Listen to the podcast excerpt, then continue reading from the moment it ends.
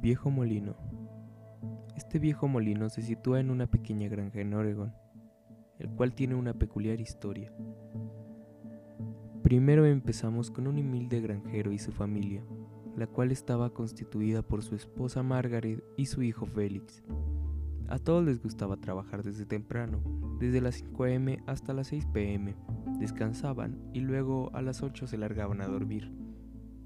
Ellos trabajaban en arrar el ganado, moler el maíz en el molino, arar la tierra, sacrificar animales, cosechar y un gran y un gran, etc.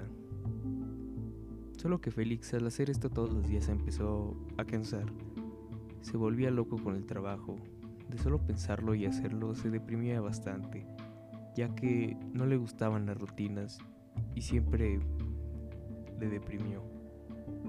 Intentó hablar con sus padres acerca de esto, y de que quería irse a la ciudad, pero, ellos solo lo tomaron como si estuviera bromeando, ya que según las palabras de su madre, el trabajo es una bendición. Él no podía hablarlo con alguien más, ya que él no tenía amigos, debido a que el pueblo no había muchas personas de su edad y no le agradaba mucho la gente, porque decía que cómo alguien puede ser tan extraño porque él constantemente se cuestionaba y decía que no le gustaba el pueblo y el trabajo en una granja, y que si tuviera oportunidad se marcharía de inmediato.